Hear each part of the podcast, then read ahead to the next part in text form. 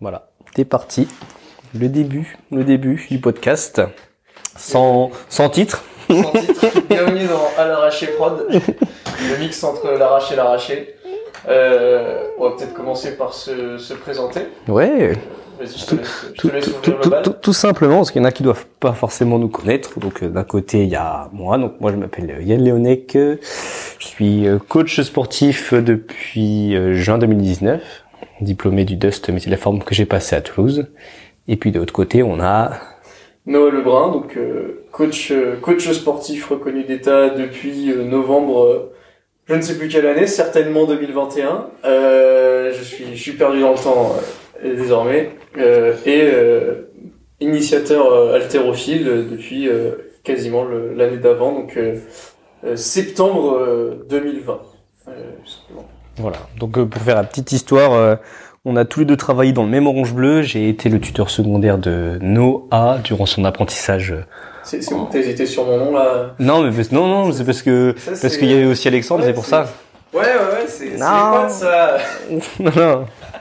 Non, mais voilà, j'ai été ton tuteur secondaire pendant ton apprentissage en- au BPGEPS euh, à, à l'activité de la forme, donc euh, HM et cours collectif. Donc, euh, donc, euh, donc voilà, on, on était d'abord, on avait d'abord une relation euh, tuteur secondaire apprenti, puis maintenant on est On a amis pris le temps d'approfondir la relation. et de se connaître.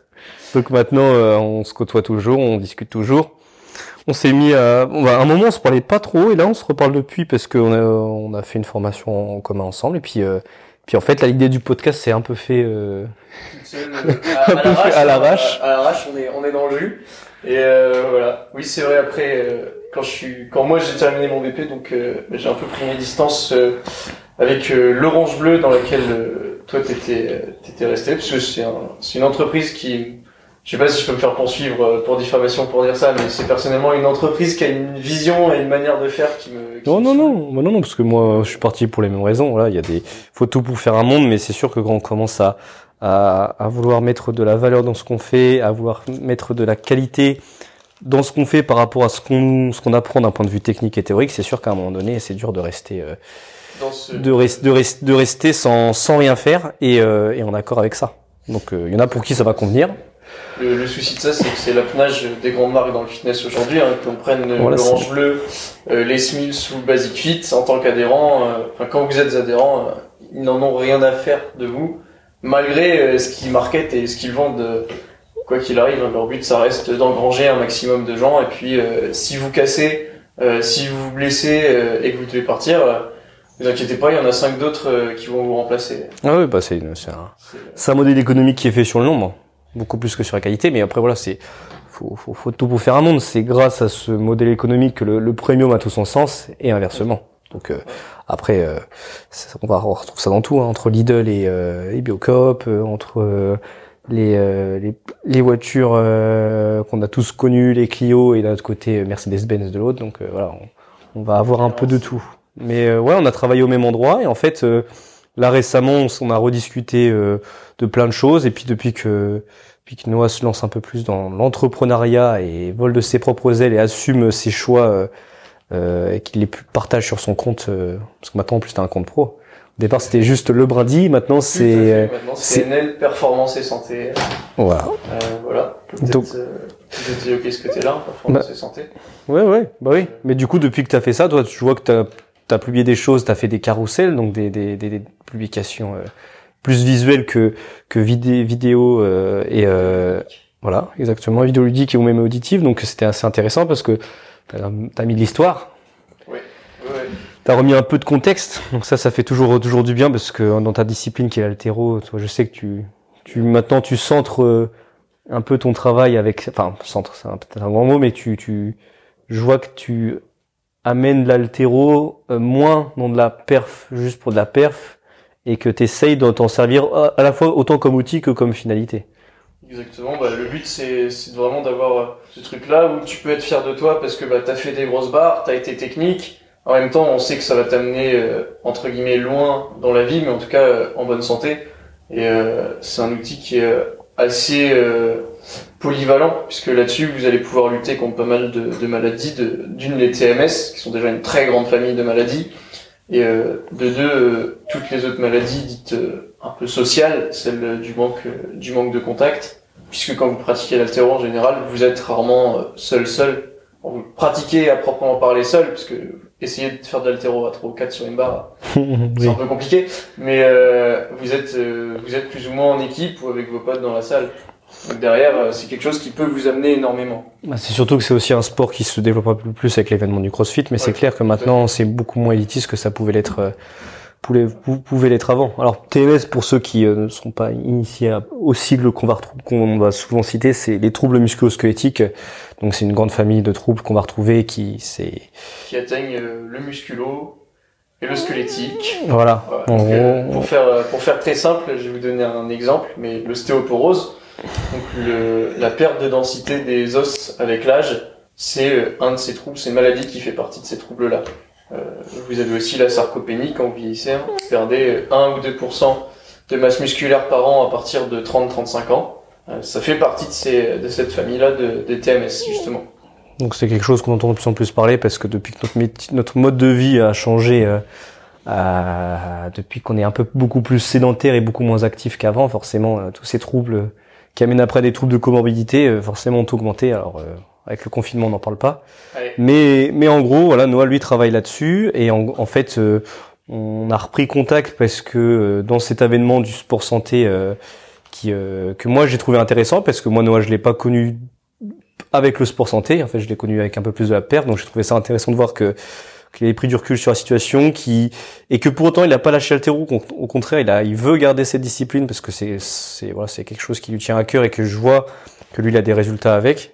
Et surtout qu'on, veut garder le côté performance. Ouais, parce que la performance en soi c'est aussi un bon indicateur, un bon, un bon test. Euh, euh final de, de, de, de, santé parce que c'est sûr qu'en altéro si tu as des épaules en vrac ou des genoux en vrac euh, ça va être très dur de performer sans, sans, chercher forcément à vouloir faire euh, des grosses barres, mais déjà à finir un mouvement technique. Surtout, alors ce raisonnement-là, je l'avais pas forcément, mais moi je voyais par opposition justement à ce qu'on peut faire euh, dans les EHPAD actuellement avec nos grands-pères et nos grands-mères, c'est de leur mettre des haltères de 1 kg ouais, voilà. pendant 45 minutes et leur dire ah c'est bien, bravo, bravo Germaine, t'as réussi.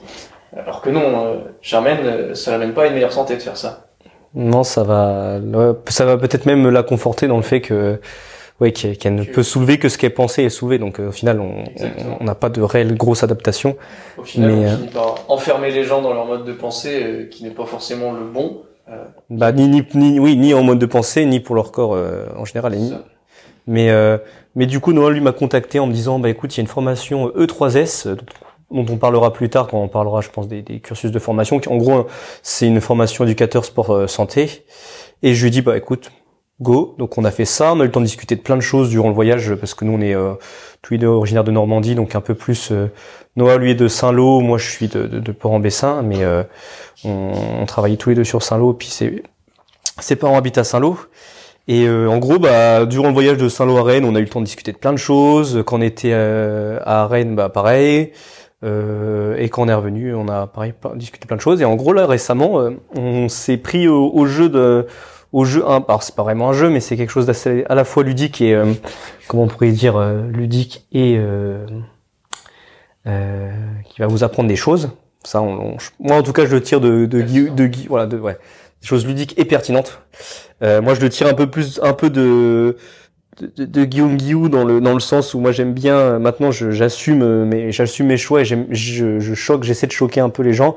Et euh, Noah lui euh, euh, choque les gens depuis 2019 voilà. Mais maintenant le fait dans un dans dans dans, son métier qui, qui qui est aussi le mien. Et en gros tous les deux de chacun de notre côté on s'est mis à, à un peu à donner des exemples de choses qui n'étaient pas bonnes et à les argumenter donc euh, on se relayait euh, par rapport au gainage. Toi, tu as fait, un, as fait une vidéo sur le gainage qui était vachement intéressante justement pour remettre le gainage là où il doit être. Dans le contexte actuel, on va passer tout simplement. Voilà, le sortir du spectre du simple, de la simple planche euh, statique et. Je, me répète encore une fois, hein, mais si dans vos entraînements vous faites de la planche devant et de la planche sur les côtés trois fois une minute, vous faites de la merde.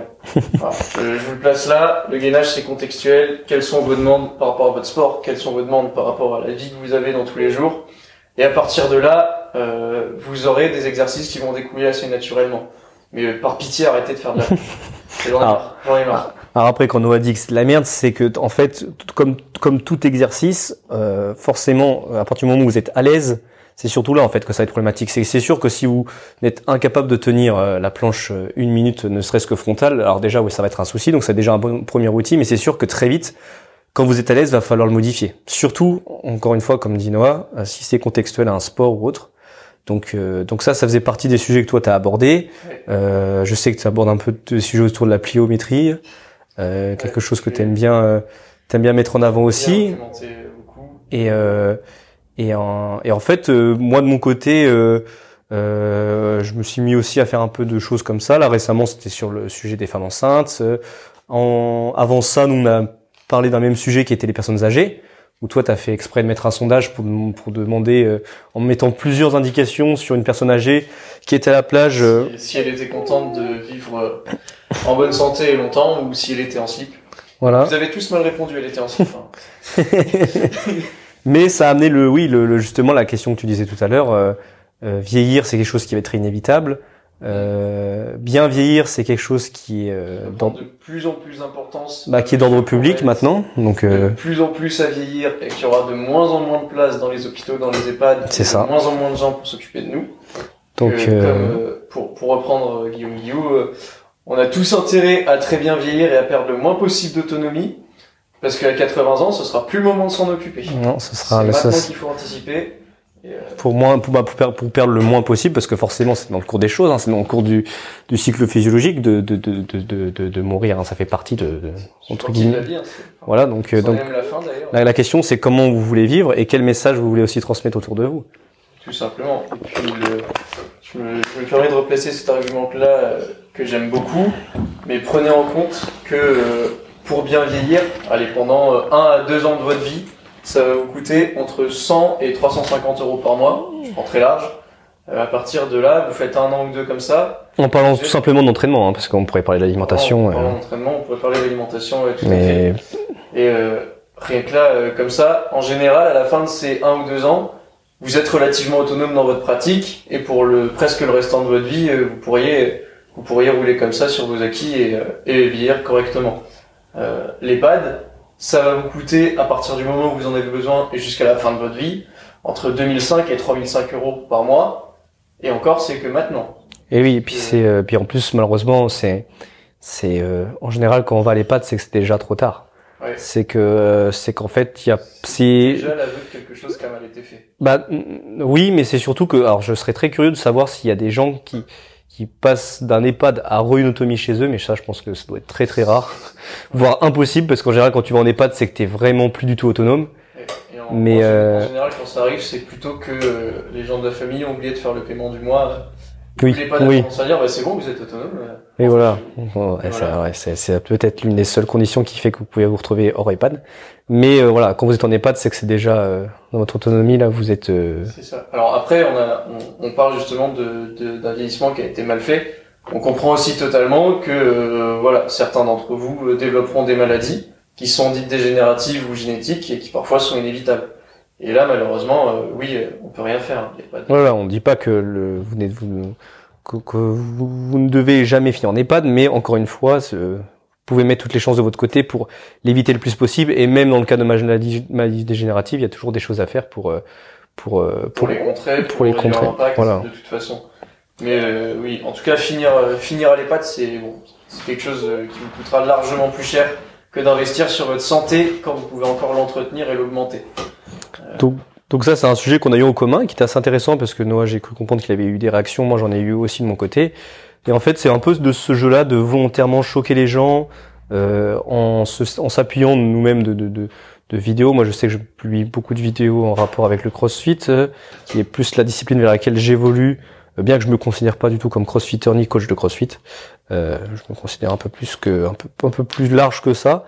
Mais euh, en fait, à la suite de ça, on, vu que nous après on, on faisait que se republier, que s'identifier, euh, que donner des arguments auxquels on ne pensait pas forcément l'un ou l'autre, euh, bah en fait, Noah à un moment m'a dit mais euh, voilà, j'ai, ce serait intéressant d'en parler.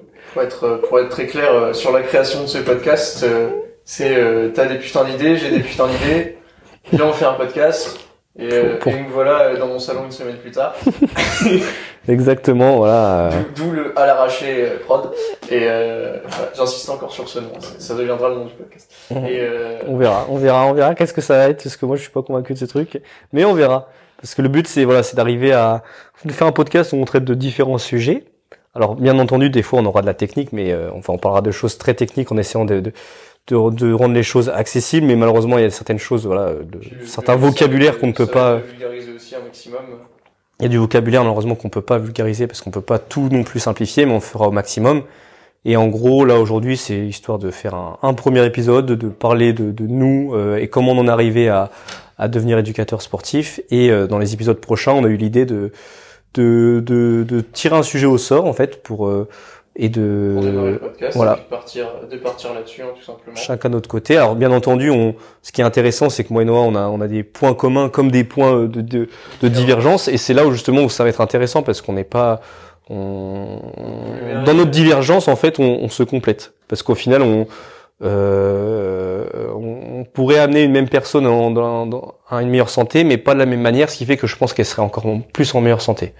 Exactement. Et d'ailleurs, ces points de divergence, vous les verrez quand on parlera euh, de la force. oui, bon, Euh, voilà, parce qu'on parle de notre expérience personnelle, donc il y aura forcément des sujets. euh, bon, Ok. hein, On, par- on parlera pas de mon échec. euh. vous, vous les verrez aussi euh, quand on parlera de l'endurance. Euh, du coup, trois reps c'est du cardio. ouais, ouais, ouais, non, mais voilà, on- Donc, euh, c'est tout, tout, tout, tout sera en lien avec nos pratiques à nous euh, et, euh, et euh, les pratiques de ceux des personnes qu'on est amené à coacher aussi, parce que voilà, notre, nos retours se feront aussi pas forcément que de nous, hein, ce sera de de personnes qu'on a et de, de ce sera plein rempli d'anecdotes. Donc, euh.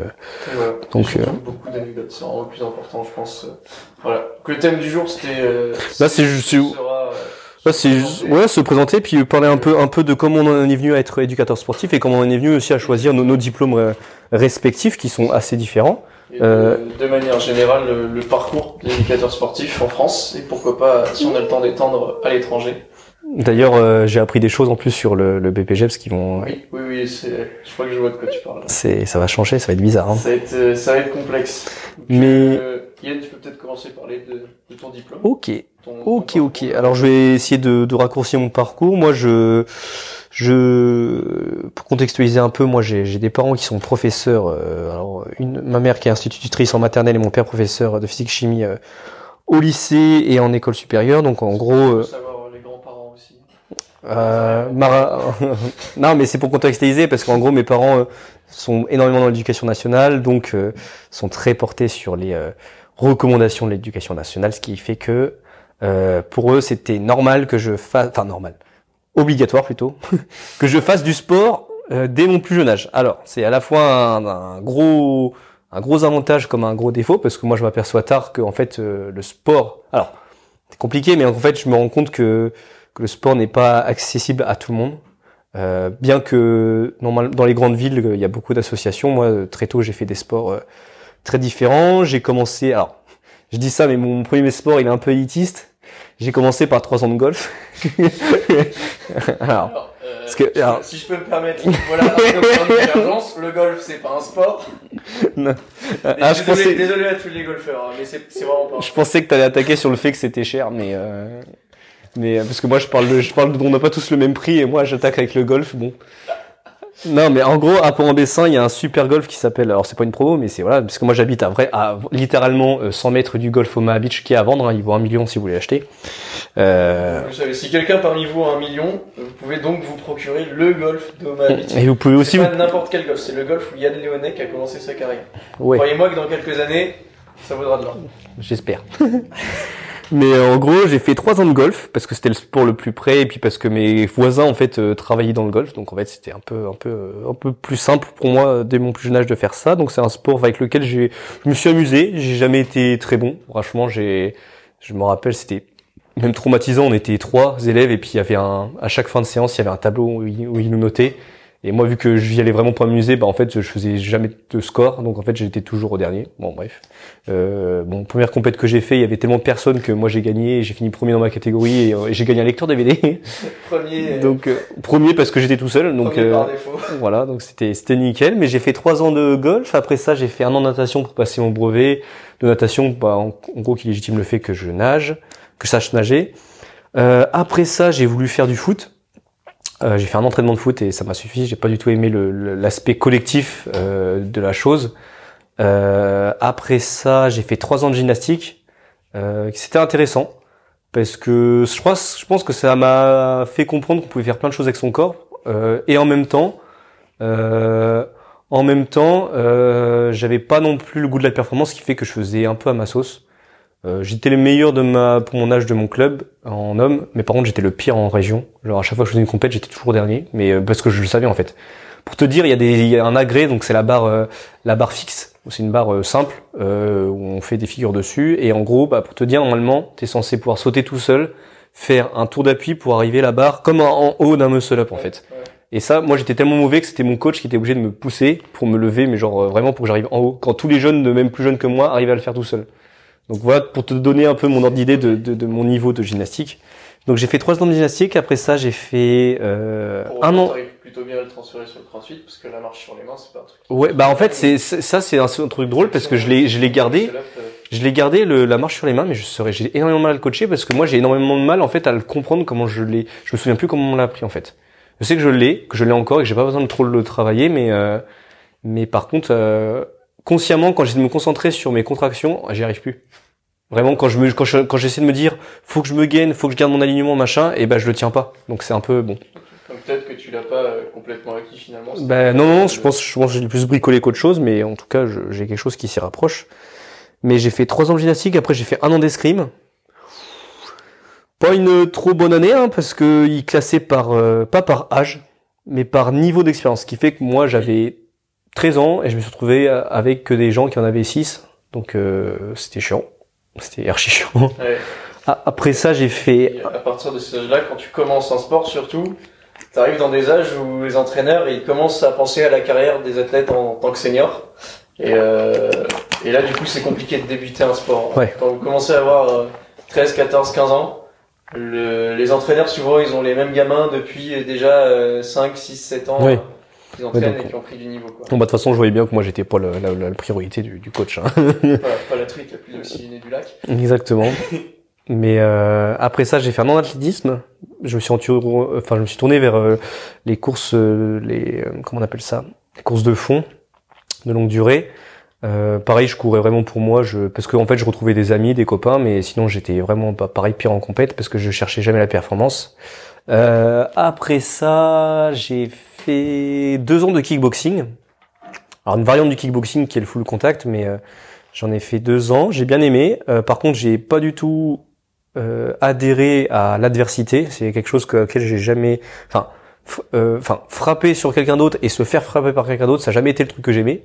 parce que parce que je suis une âme sensible donc voilà je je prenais je enfin je prenais beaucoup plus les coups de, de manière émotionnelle que physique donc j'ai ces, ces côtés-là, moi, je les ai pas aimés. Après, moi, j'ai j'ai bien aimé la pratique parce qu'encore une fois, j'avais des, des, des, copains. Mais euh, après ça, eh ben après ça, j'ai commencé la musculation.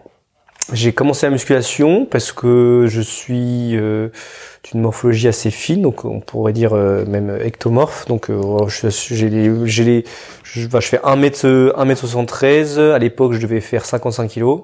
Donc donc hein. voilà vraiment.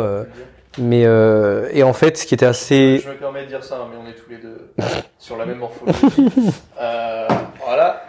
Mais en gros, bah pleine puberté, donc euh, tu vois, euh, tu vois tes amis qui euh, certains prennent de la masse, d'autres en prennent pas, mais t'en vois qui commencent à avoir des traits en fait très masculinisants quand toi bah t'as même pas un poil sur ton corps en fait, t'es hyper mince euh, et que tu vois qu'il y en a d'autres qui commencent vraiment à avoir des traits vraiment d'homme, donc c'est très très perturbant, quand, surtout quand tu vois que... Très particulier aussi euh, à vivre quand tu commences à te comparer et tout.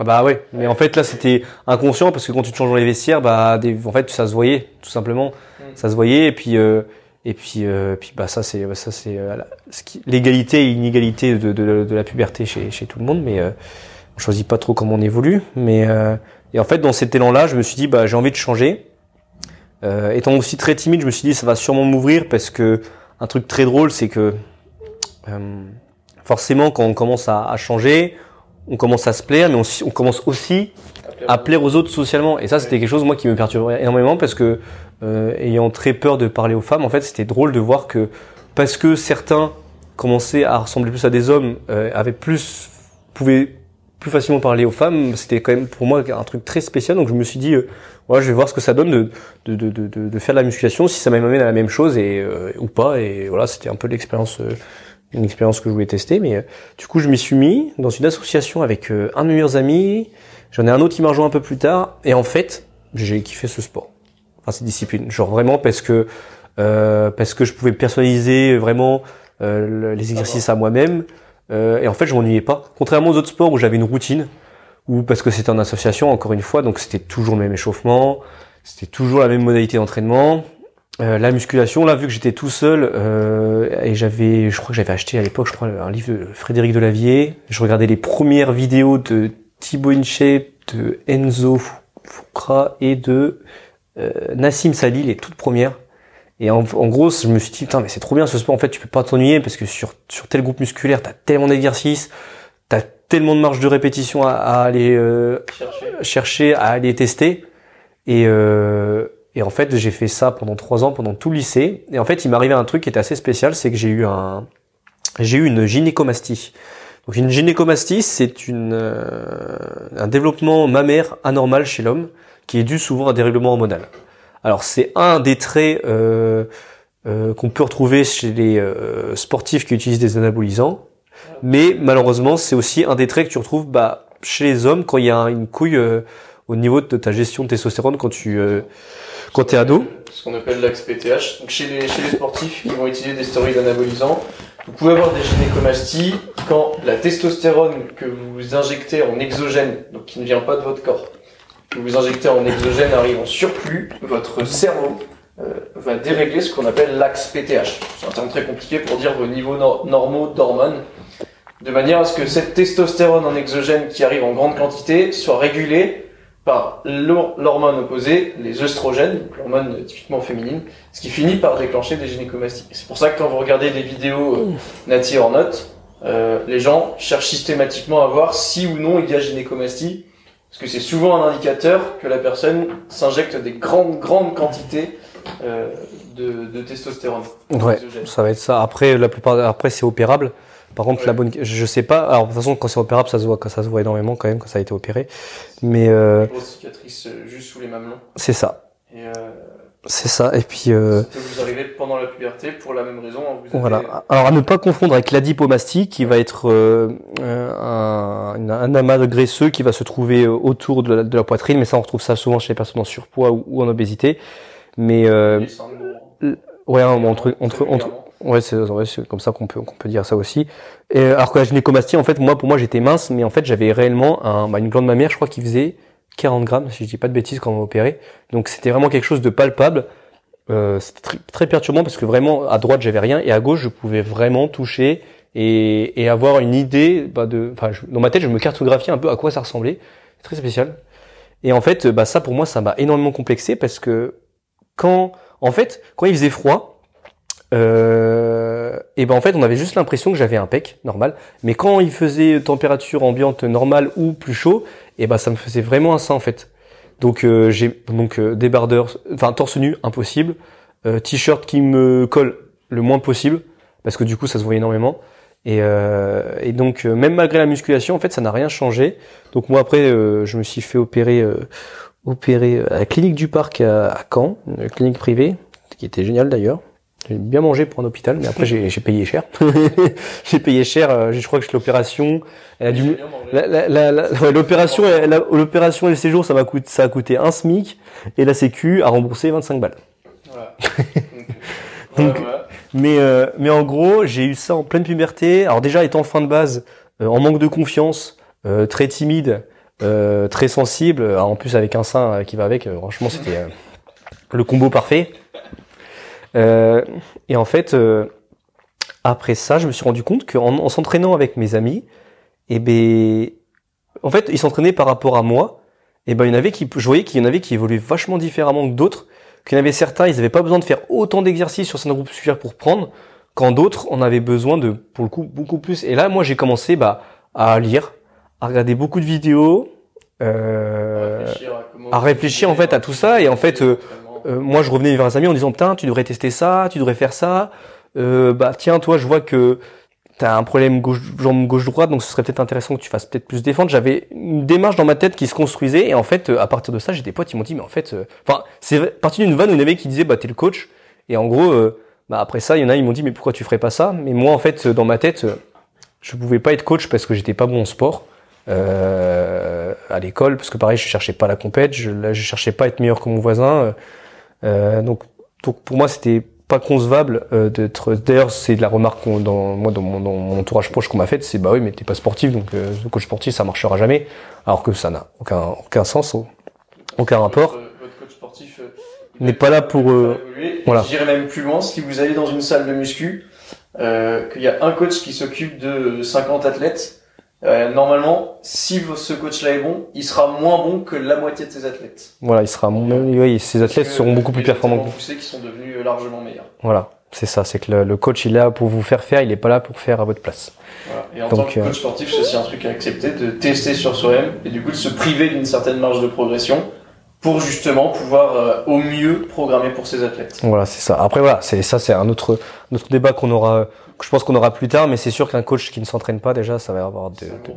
un coach qui ne performe pas, c'est une chose, mais un coach qui ne s'entraîne pas du tout, là pour le coup, ça va être très compliqué de justi justifier ses, euh, ses retours. Mais euh, mais en fait, dans ces temps dans cet élan-là, moi, je, je, me suis dit, bah ouais, pourquoi pas se renseigner pour être coach. À l'époque, c'était le BPGEPS AG2F, donc activité gymnique de la forme et de la force. De la force euh, qui se faisait à Oulgat, donc ancienne, bah, anciennement euh, ce qu'il y avait après euh, avec le Craft 2S, parce qu'en plus Eric il travaillait là-bas, je crois, à ouais. l'Oppo.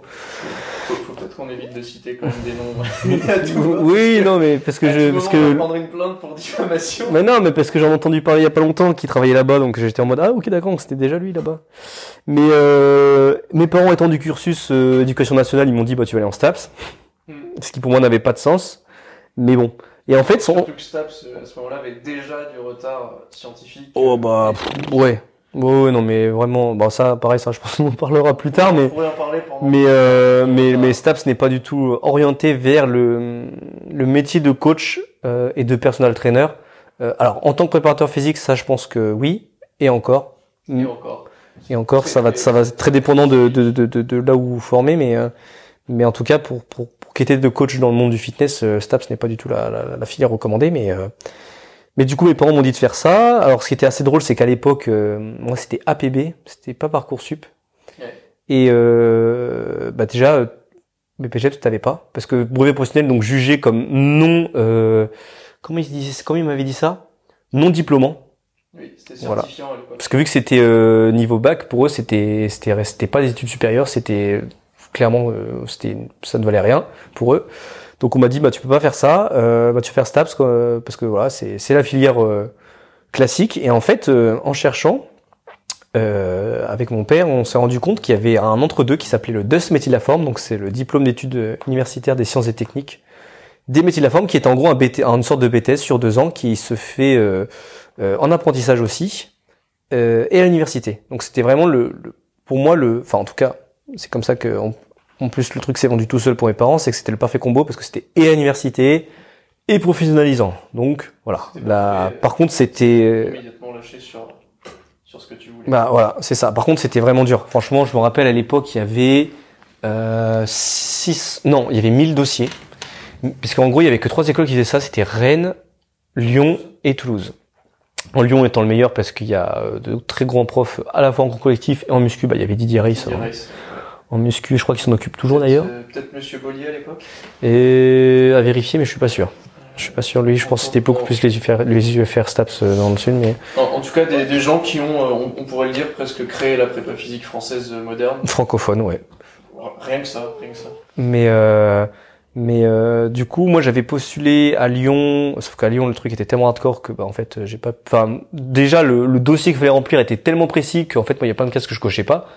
Euh, moi je sais que je me suis fait rect parce qu'ils m'ont demandé si j'avais déjà un apprentissage.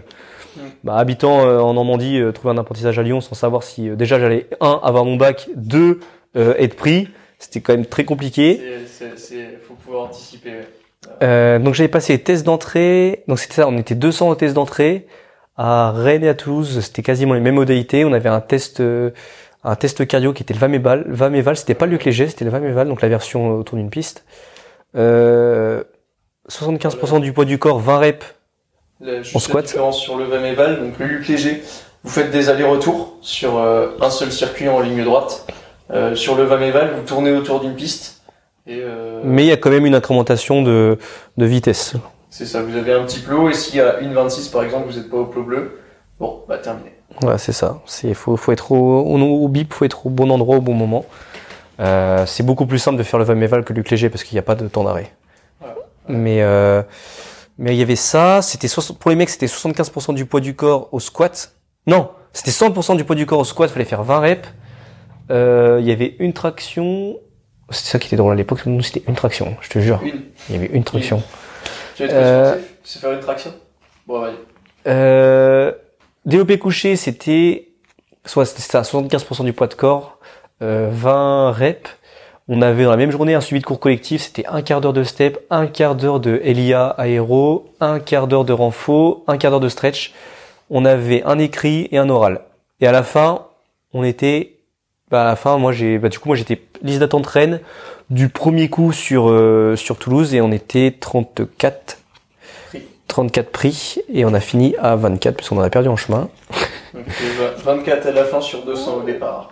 Et euh, tous euh, tous encore maintenant le sont coach. Euh, moi j'ai des contacts parce que avec cette promo là, moi j'ai de très bons contacts. Je me suis fait deux très bons amis, euh, euh, Clémence Lacour et Aurélien, Aurélien Face, euh, qui sont toujours à Toulouse d'ailleurs. Mais je me suis fait de, très- de deux très bons amis et d'autres de, de très bons collègues aussi avec qui je discute couramment. Mais en gros c'est le parcours que j'ai suivi et et en fait j'ai adoré parce que on avait vraiment tous les avantages de l'université sans ses inconvénients et tous les avantages du pro sans les inconvénients dans le sens où en fait euh, on avait toute la grosse partie théorique cadrée euh, disciplinaire. Alors des fois qui était un peu chiante je reconnais. Il y avait des fois où on nous demandait euh, il y avait toujours l'appel.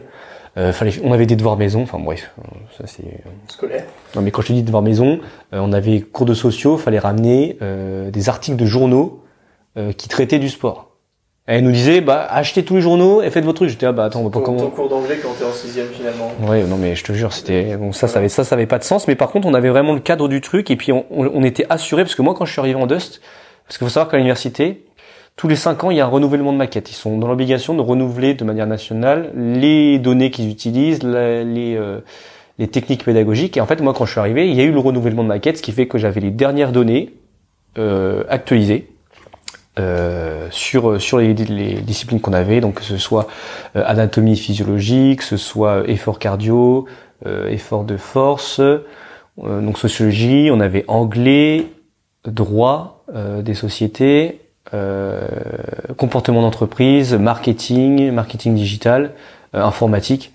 Enfin, on avait plein de Faut savoir que à la fin du DOS, pour en sortir euh, victorieux entre guillemets avec ton diplôme en poche, euh, il y a les conditions comme pour le BP d'avoir un UC euh, 3 et 4 où on vous teste sur votre euh, votre condition physique et votre capacité à amener une certaine condition physique à vos pratiquants pour faire euh, dans les grandes lignes. Et ce qui correspondrait aux UC1 et 2 en BPGEPS vous avez l'obligation de créer une animation de projet en Dust vous devez créer votre salle de sport Ouais, c'est ça. Ça, on Avec devait créer un. tellement réaliste que tu m'avais. Bah, j'ai des- j'ai- bah, euh, Ouais, créent je- ouais, il y en a qui, il y en a qui ont. C'est ça, c'est un projet de création d'entreprise. Donc vraiment euh, euh, créer euh, de A à Z une entreprise. Donc euh, la zone, la zone de, chandise, la zone isochrone, euh, le, le dépôt de la marque, le nom de la marque, le logo, euh, ça, son public cible. Les, le- on avait des tableaux euh, de comment il s'appelait ça? Des tableaux de tarif. Enfin non des Tableau de tarification. Ouais, de tarification à faire avec euh, avec à quel moment on était rentable, fallait qu'on soit rentable au bout de 3 à 5 ans. Mm. Euh, les charges, le lieu, le prêt, euh, quelle forme juridique on choisissait, est-ce qu'on choisissait une forme juridique aussi pour le bâtiment? Enfin, il y avait vraiment tout ça. Est-ce qu'on s'associait ou pas? Euh, Est-ce que, euh, enfin vraiment, c'était vraiment costaud. Mais quand je dis que c'était costaud, c'était vraiment hardcore parce que c'était tout le long de l'année. En fait, tout le long des deux ans, on avait plein de trucs dessus. Et, euh, et le dossier, en fait, à la fin, on avait un oral, on avait un, un entretien. D'ailleurs, on était noté d'abord sur le dossier, ensuite on était noté à l'oral sur notre passage euh, individuel et après sur euh, l'entretien euh, du coup avec les les jurys qui étaient des justement c'est pour ça que je dis qu'il y a un avantage aussi avec le côté professionnel c'est qu'on était avec des vrais professionnels des vrais managers de club des vrais gérants de club qui nous faisaient cours des vrais coachs renommés aussi qui qui donnaient des cours et et du coup toutes les questions qu'on avait en pro on les posait avec nos profs universitaires et tout ce qu'on voulait tester, qu'on avait appris en théorie, qu'on pouvait le tester en fait avec le côté pro. C'était ça qui était vraiment euh, génial, c'est qu'on avait vraiment les deux versants. Et, euh, et ouais, le côté création d'entreprise, il était hardcore, franchement. Parce qu'à côté, enfin moi je me rappelle. Ce qui est embêtant avec le scolaire, c'est que souvent on te demande de tout prévoir de, la de base pour que ton dossier soit complet quand tu passes à l'évaluation. Alors dans la réalité, quand vous créez une entreprise, vous avez une grosse marge de on verra. Ouais, ouais, ah bah oui. Ça va, allez, euh, allez. Bah c'est surtout maintenant. À l'époque non, parce qu'avant le confinement, franchement, c'était carrément plus simple. Hein. Franchement, c'était énormément. Enfin, c'était énormément. J'exagère peut-être, mais c'était quand même beaucoup plus accessible que que, que avant. Mais euh, enfin que, que maintenant plutôt. Mais euh, ouais, en fait, j'ai des collègues qui avaient fait des projets, je crois, de d'association du pour acheter une part d'entreprise. Ça avait marché et j'en ai qui se sont lancés. Les années d'avant, il y en a qui se sont lancés, qui ont fait des trucs euh, vraiment euh, béton. Très propre. Et euh, et donc, on avait aussi, nous, alors vous, c'est des UC. Nous, c'était des UE, c'est des unités d'enseignement. Et, euh, et on avait du contrôle continu tout le temps. donc, contrôle continu, plus euh, les... Euh, merde, comment on appelle ça? Plus partiel, plus euh, bah, les épreuves euh, qui comptaient énormément dans les coef, bah, bah, tout ce qui était dossier, tout ce qui était aussi validation de chaque cours collectif. On avait tout ça. Alors la différence entre les UE et les UC, sur le papier, sur le papier, euh, sur, euh, vous avez un diplôme en 4 UC, bon, bah, vous avez 3 UC sur les 4, euh, voilà, hein, ça, vous, avez la, vous avez plus que la moyenne, donc c'est bon. là où une UE, vous validez de matière, très bien, il vous en reste 8 à valider, si vous ne les avez pas, démerdez-vous. C'est ça, c'est ça, on peut redoubler si on n'a pas un UE qui est validé, parce qu'il y a très peu de compensation possible par rapport à d'autres formations comme STAPS. Franchement, en deux, pour compenser, c'était hardcore. Hein. Ouais. C'était très dur. Euh, souvent, dans la, alors dans la réalité des choses, euh, les UC, en réalité, sont, sont, très peu, malgré leur nom, capitalisables. Et euh, ça, ça, se passe un peu comme une UE, très souvent. Mm. C'est différence, différence de nom et pas forcément une grosse différence de pratique. Non, non, en vrai, c'est quasiment la même chose, mais c'est juste que nous, on en avait plus parce que c'était sur deux ans. Ouais. Donc c'était sur deux ans. Mais en fait, ce qui était intéressant, c'est qu'on a été, à l'époque, je me rappelle, c'était, parce que c'était en 2000, c'était de, 2017 à 2019. On avait les premières grosses box de CrossFit qui arrivaient à Toulouse. Euh, on était en plein avènement de Les Smith, mais un truc de malade. Il y avait que ça. Euh, Yako pour l'ange bleu, ça, ça, ça avait commencé, ça a commencé, mais c'était pas. Euh... Non, mais même les vidéos, les premières vidéos de script, elles étaient dans des clubs. Des salles de cours collectifs en club. C'était, c'était même, non, mais c'était même pas dans le studio là où ils sont maintenant. C'était dans des clubs. Ouais. Et, euh, et euh, le, enfin tout ce qui était studio de biking et tout, c'était le dernier truc à la, c'était les derniers trucs à la mode. Le CrossFit à l'époque, je me rappelle, ça avait très mauvaise réputation. Enfin pire que maintenant. Genre vraiment, c'était euh, c'était le sport de force trop américain qui, qui va péter tout le monde. Et les espèces de débiles qui courent quand il fait moins 3 degrés. C'est ça. Alors autant vous dire que bah, la gymnastique et l'altéro à l'époque c'était encore moins. Voilà. C'était encore moins, on en parlait encore moins, mais en fait on nous a quand même initié à ça. On a eu des initiations aquagym, Mm. cross training. Crossfit, technique douce, pilates, euh, course à pied, méthode de course à pied quand même, on a vu beaucoup. Euh... Vous restez quand même un diplôme universitaire. Ouais, on a veut, eu. Qui se veut complet. Et, euh, et en fait, nous, on nous a clairement dit, quand on a été diplômé, là, vous êtes officiellement des éducateurs sportifs. Vous êtes, vous pouvez légalement travailler contre rémunération, mais par contre, vous n'êtes pas prêt. Hein. Ils nous ont dit clairement, là, vous ne savez rien. Vous ne savez rien. Si vous vous formez pas, demain, demain, euh, vous allez vous retrouver avec des gens qui sont beaucoup plus formés que vous et vous êtes mort. Il y a, il y a cette phrase de Power Gymnastique que moi j'ai beaucoup aimé, euh, euh, qui disait que quand on sortait de BP ou de Dust, euh, si vous ne vous formez pas, prenez quand même conscience que sur tout ce qui va être volume, programmation, anticipation, évolution de vos athlètes, vous êtes des, vous êtes, j'allais dire autre chose, mais vous êtes médiocre. Les boys. Vous êtes, vous êtes vraiment mauvais. Donc formez-vous, parce que euh, vous êtes dans cette espèce de stade où, ok, vous êtes professionnel, mais vous ne savez même pas l'ampleur de ce que vous ne savez pas. Oui, non, mais c'est ça. C'est un nom, ça s'appelle l'ultra-crépidianarisme. Mm. Et c'est euh, ça, c'est une, une catastrophe. Hein, le- C'est, bah, c'est, enfin, alors la remise en question pour s'en, pour en sortir, elle est grande parce que forcément, quand sur le papier, on se dit, bah, j'ai tout validé, donc je sais que je sais. Je me suis, je me suis arraché Mais- pendant un ou mais deux ans euh, sur mon diplôme. Faut, faut, faut Voilà. pas le voir comme je sais tout. Faut vraiment le voir comme je sais le minimum. Ouais, et, Le- et encore que le minimum, ça me paraît beaucoup par rapport à quand vous sortez de. oui, oui, voilà. Mais Voilà. euh, Mais c'est parce que nous, on est formés, notre minimum n'est plus le même forcément que, non, que, Non, ceux non. de- que quand on sortait de nos diplômes et que quand vous, vous sortez de votre diplôme. Mais, euh, voilà, mais si, mais qui est une sensation tout à fait normale parce que forcément, vous vous dites, j'ai travaillé pour tout ça. euh, c'est dur de se dire. Enfin, nous, on a eu du mal, je me rappelle au début, à se dire, attends, mais on vient de passer deux ans à faire tout ça. Euh, Là, vous nous dites qu'on n'est pas prêt. On était là, euh, on était là, euh, ben, on est prêt à quoi en fait là? On a fait deux ans pourquoi? Mais non, encore une fois, c'est parce que légalement, voilà, on avait tout ce qui allait, le minimum pour être sécuritaire. Euh, mais par contre, oui, euh, bah, il y avait plein de trucs qui arrivaient. Euh, le, clairement, les premiers qui se formaient en CrossFit, c'était ceux qui allaient être en avance. Ceux qui avaient toutes les certifications à l'époque, les Smiths, c'est ceux qui allaient être en avance. Euh, nous, à l'époque, on nous avait vendu le truc en le 2 vous rend non, le BPGEPS à l'époque c'était ça. Le BPGEPS vous rend adapté au marché. Le DUST vous rend adaptable au marché. En gros, nous nous a, nous a clairement dit que il fallait toujours se former et qu'on justement c'est d'ailleurs pour ça que eux nous, ont toujours euh, initié à de nouvelles choses pour nous montrer que fallait qu'on soit capable de nous remettre en question et de et de sortir de se dire bah ok peut-être que moi j'ai pas ça mais par contre je peux peut-être apporter autre chose et je vais sûrement aller chercher plus loin euh, là où à l'époque, je me rappelle, euh, le...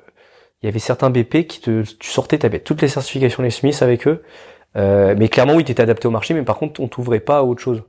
T'ouvrais moins à autre chose. C'est relativement fermé d'esprit.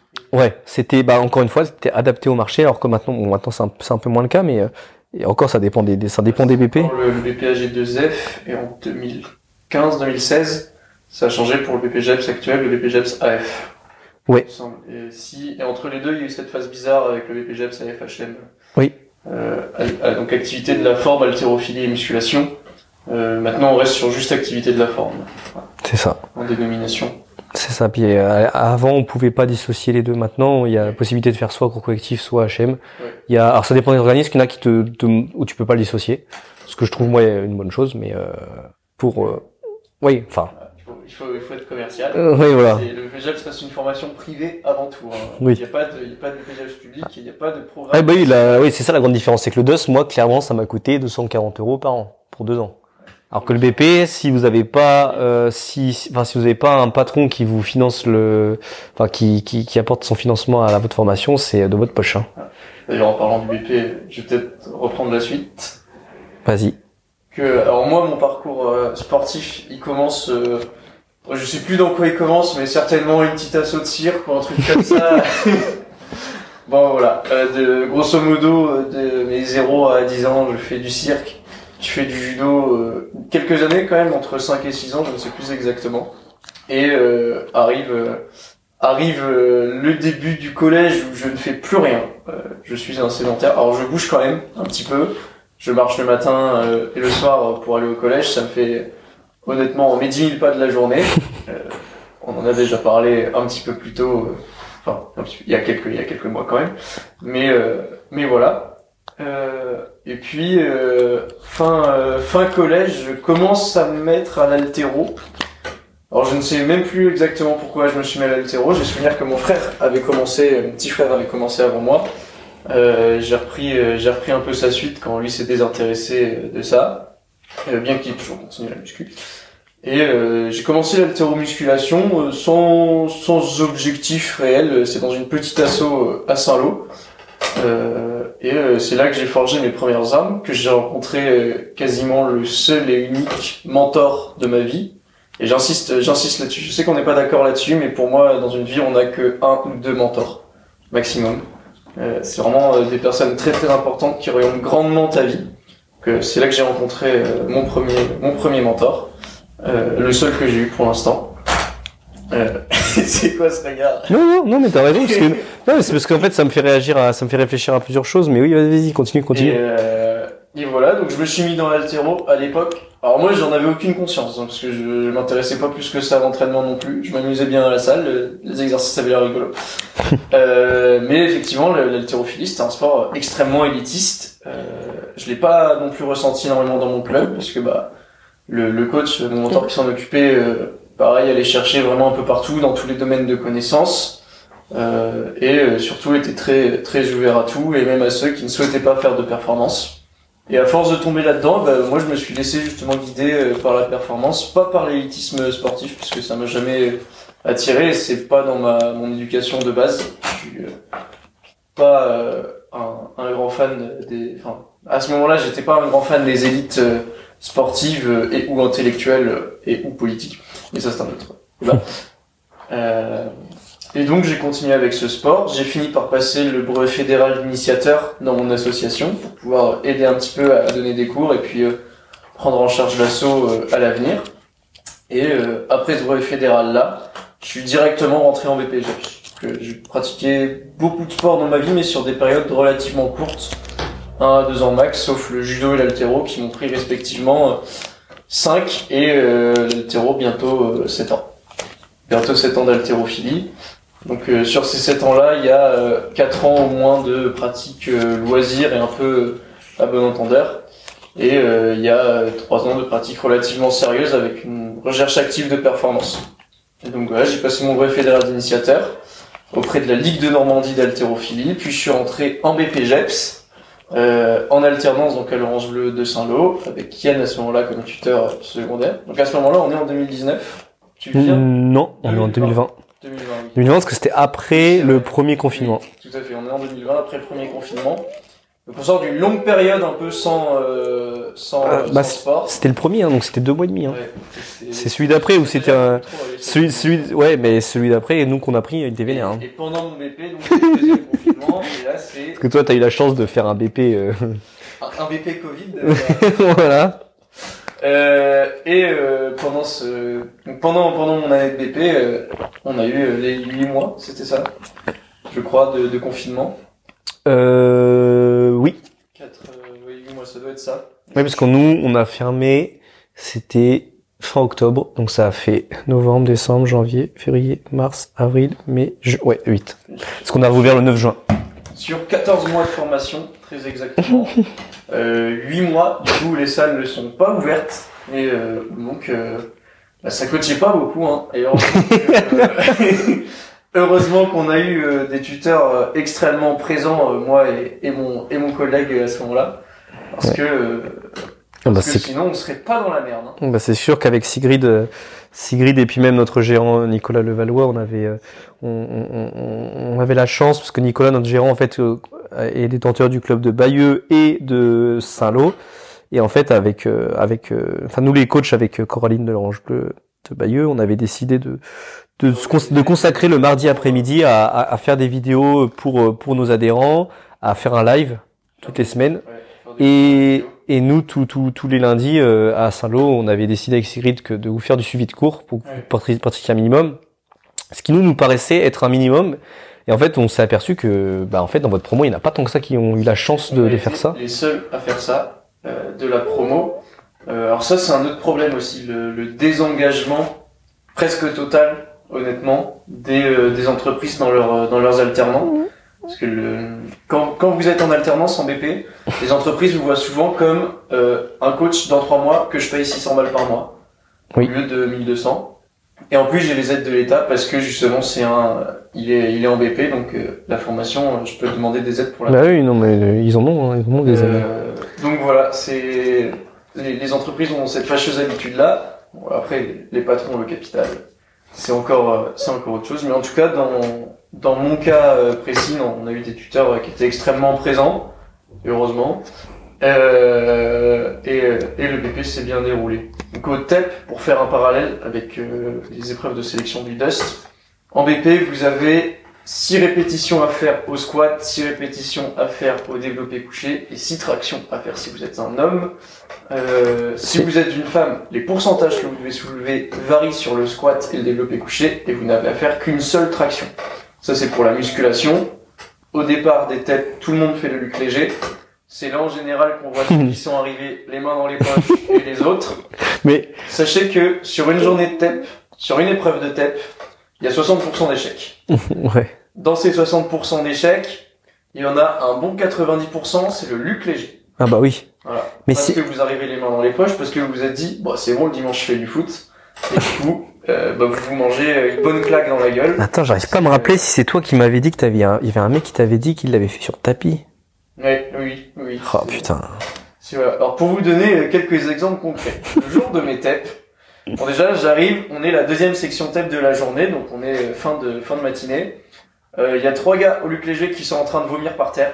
Euh, et euh, en plus, en plus d'être euh, en train de vomir, on a dû appeler les urgences parce qu'il y en a un qui a fait un malaise. Aucun des trois n'a été pris. Non, Donc, sans blague. Vous vous poussez au Luc Léger, euh, vous échouez au point euh, d'aller euh, réellement à l'échec musculaire, c'est-à-dire que vous vous effondrez, vous vomissez, et en plus vous n'êtes pas pris. Ça c'est une humiliation. Ouais, Déjà, ça fait mal. Au moins, au moins une grosse. Mais, mais encore une fois, que ce soit pour le DOS ou le, ou le BP, les tests, on, on peut les retrouver. C'est pas une surprise. hein. Ouais. C'est pas une surprise, c'est noté. Vous normalement, vous avez, euh, enfin voilà, vous, savez à quoi vous vous préparez. On donne même des plans exprès Ouais. pour vous préparer. En plus. Alors, pas forcément les meilleurs plans du monde, mais il y a quand même un minimum de. C'est ça, il y a- il y, a un minimum d'accompagnement. Et Donc vous n'êtes pas censé arriver les mains dans les poches. après le Luc Léger, après la musculation, vous avez les cours collectifs. Et là, souvent, c'est là qu'on a euh, les 10% restants euh, d'échecs. Ça va être euh, les cours collectifs. Donc vous avez trois suivis de cours, 15, entre 15 et 20 minutes. De, ça fait une heure au total. Donc c'est 20 minutes de cardio, 20 minutes de renfo, 20 minutes de stretching. Souvent, c'est au renfo que, que ça pêche parce que quand vous vous retrouvez à devoir faire 50 fentes en euh, 2 minutes, euh, là aussi, euh, il y a un problème. Et sachez que on ne vous notera jamais sur le nombre de fentes que vous faites, mais sur la qualité estimée de vos répétitions. Est-ce que vous êtes capable de vous mettre en sécurité? Est-ce que vous êtes autonome sur le fait d'adapter? Euh, Et est-ce que vous êtes autonome sur la gestion de l'effort? Parce qu'encore une fois, vu que c'est un diplôme de coach, on, alors il y a la, il y a le, le- c'est- on, on regarde aussi euh, bah, le, le- Votre ouais, comme, posture voilà votre posture professionnelle, comment vous réagissez à l'effort, et euh, comme dit Noah, la qualité. Est-ce que vous avez conscience de vos placements? Et ça, en général, on l'est beaucoup plus quand on se prépare à enseigner, parce que forcément, on travaille le truc. Parce que oui, faire les fentes, euh, quand déjà quand tu vois que les gens euh, veulent aller plus vite pour récupérer, en se disant, je fais des fentes d'avance. Ça déjà, ça marche pas. voilà, ça, si c'est vous faites ça, vous serez éliminé. c'est automatique. C'est, c'est, non, faut être en rythme comme tout le monde. Donc si déjà on sait pas qu'il y a une, un minimum de relation avec la musique, bah on va être, un- ça va être un peu compliqué après de, de continuer. Mais bon. Ce qui en vrai est un peu dommage puisqu'on est censé préparé à donner des cours collectifs et donc à être en rythme avec la musique. Et ça, je peux fortement témoigner euh, parce que j'ai été, je suis et je serai toujours une énorme merde avec la musicalité euh, dans les cours collectifs. Je n'arrive pas, euh, je n'arrive. Au début, c'était vraiment l'enfer. euh, Je n'arrivais même pas à comprendre la notion de rythme musical. Bah moi il m'a fallu un an, hein, donc t'inquiète pas. hein. Et, et là, et là, vous avez l'air teubé parce qu'il y en a cinq dans la promo. déjà, le premier jour, ils savent faire. Mm. Ils savent même faire les décomptes, etc. Alors, vous, vous êtes là, marcher en rythme, c'est compliqué. Euh, et surtout, mais vous passez vraiment pour un teubé face à vos tuteurs quand ils vous disent, mais regarde, c'est simple, marche en rythme. Et ils te montrent et ils font le truc bien. Et toi, t'es là, t'as fait trois pas et t'es déjà rythmique. Et du coup, euh, bon voilà, la musique c'est compliqué, ça se travaille, je vous rassure. Maintenant, j'arrive à marcher en rythme. Je fais quelques décomptes qui sont bien. J'ai un prorata de 70% de réussite. Donc ça fait quand même plus 70% euh, depuis que j'ai passé euh, mon BP. Voilà, ça pouvait pas être pire. hein. Ça, ça c'est clair. hein. Ça, pourrait pas être trop pire euh, que quand c'était pas pire. Mais euh, voilà. Le- la musique, ça c'est complexe. C'est un des trucs qui va vous poser le plus de problèmes quand vous démarrez en BPGEPS. Parce que oui, pour ceux qui savent pas, en fait, en cours collectif, le, les, les, quand ils ont créé le diplôme, ils se sont rendus compte que le meilleur moyen de, de normer et de pouvoir euh, rendre un cours carré, c'était d'utiliser un outil qui était la musique. Parce que vous le savez peut-être pas, sauf les musiciens, mais en fait, euh, vous avez des phrases musicales qui sont à des endroits précis et qui normalement ne dépendent pas du style musical. Enfin, il y a juste le rythme, enfin le BPM qui va qui va évoluer, mais normalement toutes les musiques sont faites de phrases, de quatre phrases, sauf ceux qui s'amusent à mixer un peu comme des porcs et qui te font des trucs chelous, mais euh, toutes, les, toutes les musiques euh, modernes qui Oui. sont entre 120 et 130 BPM en général et qui fonctionnent sur le format 4 x 8 ans. Une phrase musicale, c'est 8 ans qui forment toutes ensemble un carré musical. ouais, Quatre qui, va- fois. qui va faire un, un bloc euh, qu'on appelle un bloc de 32 temps. Forcément, voilà, 4 x 8, 32, hein, voilà, on parlait, pas vous, pas vous faire les maths, mais, euh, mais en gros, tout, tout est normé là-dessus, et en gros, à partir de ça, vous, on, on norme, on norme le temps qu'on passe sur des répétitions en renfort, on norme le temps qu'on va passer à faire des mouvements, que ce soit en step ou en aéro, euh, et en fait, après, tous les, tous les cours pré-chorégraphiés que vous aurez, vous aurez, en fait, sont tous normés là-dessus, comme ça, au moins, on est sûr que tout le monde a, en fait, une même base d'un même temps de répétition. Donc c'est alors ça peut être ça peut paraître contraignant parce qu'on pourrait se dire ouais mais moi je fais euh, j'ai envie de faire euh, autrement. Ben, ça vous pouvez le faire sur d'autres cours plus freestyle qui ne dépendent pas de la musique mais à un moment donné vous allez devoir vous y passer, c'est chiant au départ mais une fois que vous l'avez par contre c'est un super outil parce que du coup euh, tout le monde tout le monde est en même temps. Et le cours à gérer pour l'éducateur qui s'occupe de vous, c'est mille fois plus simple. Voilà. C'est vraiment mille fois plus simple. Mais euh, et euh, ouais non c'est un c'est un super outil. Après oui quand on l'a pas c'est sûr que c'est très très contraignant. Par contre une fois que vous l'avez c'est drôle de voir que quand vous écoutez la musique à la radio vous vous rendez compte que bah c'est toujours présent en fait. Exactement la même chose. Et du coup, ça donne euh, aussi ce truc où le matin, tu vas au boulot, t'écoutes ta musique. Quand tu es au boulot, bon, faut pas le faire, mais t'écoutes ta musique. Parce que tu t'ennuies et puis les collègues à côté n'ont pas forcément une discussion. Bon, voilà, t'écoutes ta musique, quoi. Et au final, t'arrives à la salle pour te vider la tête, tu vas dans ton cours collectif, et t'écoutes toujours la même musique. Et depuis euh, 6 heures du matin, quand tu t'es levé, t'es toujours sur ce même format, 120 BPM, 4 x 8 ans, et c'est extrêmement répétitif. Ah oui non mais oui. Une fois qu'on l'a par contre on l'entend partout. Ouais. Que, donc voilà, sachez-le, les courcos, ça vous fera changer de point de vue sur la musique euh, de manière générale. Voilà. Moi, moi, ça a été mon cas euh, très très vite. Je n'arrive plus à écouter de musique moderne. C'est, euh, je. Trop de Il traumatisme. faut soit au-dessus, soit en dessous de, de 120, 130. Trop de traumatisme ça. Trop de traumatisme. Trop à longueur de journée. Après, dans, dans la euh, particularité de Noah, c'est que, euh, en fait, euh, je pense que Noah, alors, ce qui était compliqué pour lui, c'est qu'il s'est rendu compte parce que le, que le, le monde des cours collectifs ne serait pas euh, le monde dans lequel il, il, il aurait, enfin, il souhaitait évoluer, mais C'est euh, c'est- juste que j'étais trop en avance sur les cours collectifs. Ouais, bon, c'est un point de vue. Hein. commençais à parler euh, individualisation. euh, on m'a dit, euh, fais faire du, du pump à tout le monde. Euh, non. Mais, euh, mais je pense que tu as quand même réussi à, à garder les outils d'une d'une gestion de, de groupe sans, sans, sans garder forcément les inconvénients qu'on pourrait avoir dans un cours collectif normal. Euh, mais euh, en ça, je pense que voilà, Noah a su prendre tout ce qu'il y avait à apprendre en individuel et apprendre ce qui lui lui, lui convenait en courco.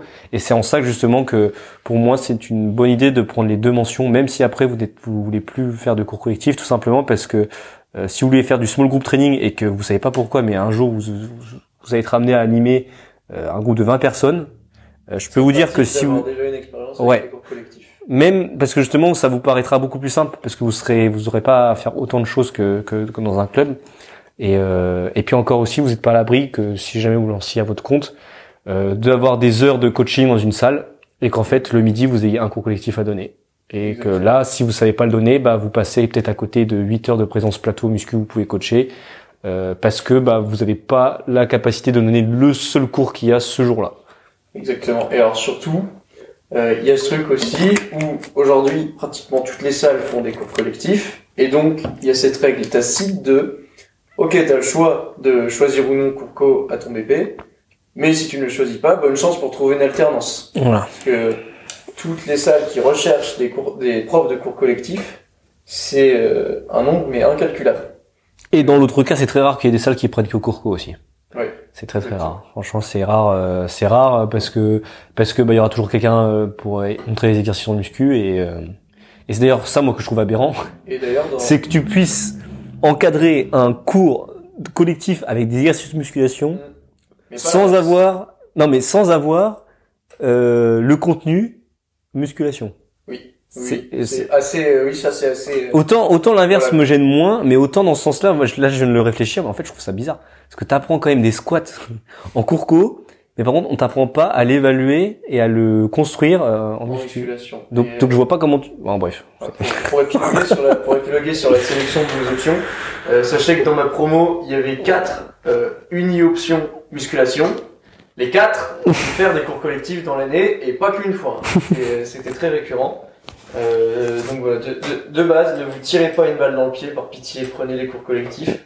Serrez les dents pendant un an, ça vous apportera des compétences que vous n'imaginez honnêtement même pas. Euh, et euh, de toute façon, vraiment, je, je, bravo si vous arrivez vraiment, mais bonne chance pour trouver une alternance sans avoir cette option-là pour collectif, parce que bah, toutes les salles, toutes les salles malheureusement en recherche et préfèrent quelqu'un qui peut prendre en 30 minutes 20 personnes que quelqu'un qui il faut une heure pour Mhm. prendre en charge une personne. Ouais, voilà. Bah, surtout dans le modèle économique des salles euh, les plus courantes, donc les global gym. Les salles, les salles low cost qui attirent énormément de monde. Voilà. Mais euh, mais du coup, euh, le BPGEPS, les cours collectifs qui te convenaient moins, t'as quand même obtenu ton diplôme. Faut, voilà, faut- J'ai- Alors j'ai quand même obtenu mon diplôme au prix de beaucoup de choses. Euh, sachez que pendant euh, pendant mon BPGEPS, j'ai pris un avertissement. Euh, parce que il y avait un autre truc que j'avais pas anticipé, ça s'appelle le UCR2. Ah, J'ai t'allais dire ça s'appelle le travail. Euh, ça s'appelle Lucien et 2. Donc, euh, quand vous faites un BPGEPS, vous êtes évalué sur quatre choses. Le déroulement d'un projet, la construction d'un projet, projet d'animation, hein, j'entends. Euh, c'est vos UC1 et 2 qui vont ensemble et qui sont donc réellement des unités capitalisables. Euh, vous avez l'UC3 qui consiste à vous évaluer sur un cycle de progression, que ce soit en cours collectif ou en musculation. Vous avez l'UC4, où on vous évalue bah, sur votre condition physique, tout simplement, en musculation et en cours collectif. C'est euh, alors l'UC3 et l'UC4 sont relativement simples euh, du moment que vous avez du bon sens, que vous avez un petit peu écouté pendant votre année de BP, que vous avez un petit peu lu, regardé, écouté ce qui faisait à droite à gauche, et que vous êtes capable de justifier ce que vous faites, que ce soit bon ou non. Euh, L'UC1 et 2, là c'est autre chose. Là c'est autre chose. Il y a, euh, il y a déjà des critères euh, assez précis, mais pour autant, euh, vous pouvez avoir un très très bon dossier, un très très bon projet d'animation. Quand vous faites votre oral après la lecture de votre dossier, euh, un très mauvais oral peut gâcher un dossier parfait. Comme Ouais. un très bon oral, et ça j'en suis j'en suis la preuve vivante, mais un très bon oral peut vous relever un dossier de merde, mais vraiment. Euh, voilà. Donc sachez-le, euh, bossez, bossez votre capacité oratoire, bossez votre verbe et votre phrasé. C'est extrêmement important. Ah bah oui. Et l'élocution, c'est votre premier outil quand vous êtes coach pour convaincre. Avant votre physique, quelqu'un qui parle bien, qui s'exprime bien, clairement, et qui est capable de dégager même un certain charisme, c'est quelqu'un qui ne galérera jamais en tant que coach. Ah que bah oui. ce soit à son compte euh, ou euh, pour De une toute façon, il y a qu'à voir euh, le nombre de personnes non coach qui vendent des programmes de musculation qui n'ont pas coach. Oui, exactement. Ils vous ont pas sur leur, eux leurs compétences, ils vous ont sur autre chose. Hein. Sur l'émotionnel, sur comme tu dis le phrasé, la prosodie, la manière de parler. De... ce qu'on appelle l'effet de halo. Si une personne nous plaît dans un domaine particulier, on aura tendance à lui accorder des compétences supplémentaires dans d'autres domaines. Voilà. C'est aussi ce que, si vous regardez le youtubeur Marketing Mania, c'est ce qu'il appelle la théorie d'expansion du gourou. Donc vous donnez des compétences à quelqu'un dans un domaine particulier, et vous avez l'impression qu'il a des compétences absolument partout. Que le gourou s'expand. Ouais, non, mais ça faut faut faire attention, mais euh, mais de toute manière, c'est ce projet-là. En plus, les premières parties, c'est vraiment les premières parties que vous pouvez limite commencer à faire, euh, parce que vous avez possibilité normalement de commencer votre apprentissage avant les cours. Ce que je vous conseille. Normalement, les cours commencent en septembre. Vous avez la possibilité de commencer votre stage dès juin. Ce qui vous laisse le temps de pratiquer, ce qui vous laisse le temps de vous acclimater avec la structure, de prendre vraiment la température avec les adhérents. Mais moi, je vous conseille de commencer votre début de projet parce que le début de projet, c'est juste la structure. Donc, depuis quand elle est créée, qui est présent dans la structure, quels employés, euh, la, po- la, po- la po- ouais, la population, tout ça, ça ne demande vraiment rien du tout. C'est juste de la prise d'infos. Donc ça, c'est un truc qui prend du temps parce que faut, faut bidouiller un peu le logiciel de la salle avec le gérant ou avec les coachs pour comprendre euh, comment tu trouves la data par rapport au nombre de femmes, au nombre d'hommes. Mais c'est vraiment le truc que si vous faites dès le début, franchement, et après vous gagnez du temps. hein. ça vous débloque un truc de fou. Euh, parce que moi, sur le projet sur lequel... euh, alors j'ai pris un retard monstre pendant l'année et les deux mois de l'été. Euh, du coup, vers la fin de l'année, j'ai pris de l'avance monstre sur tout le monde. Point que dans ma promo, j'ai été le premier à terminer le dossier avec... Euh, et pas un dossier de merde. Avec euh, un peu moins... euh, un petit peu moins de 300 pages. Sachez que pour un dossier de PP, la moyenne c'est 150. Ouais, bah, Donc, euh, forcément, faut pouvoir donc euh, voilà. justifier tout ce qu'on fait, mais Mais ça Mais- fait, ça fait un été où euh, je me suis quand même euh, les, les deux mois, je me suis chié dessus. Euh, Il y a eu des changements de cycle tous les jours.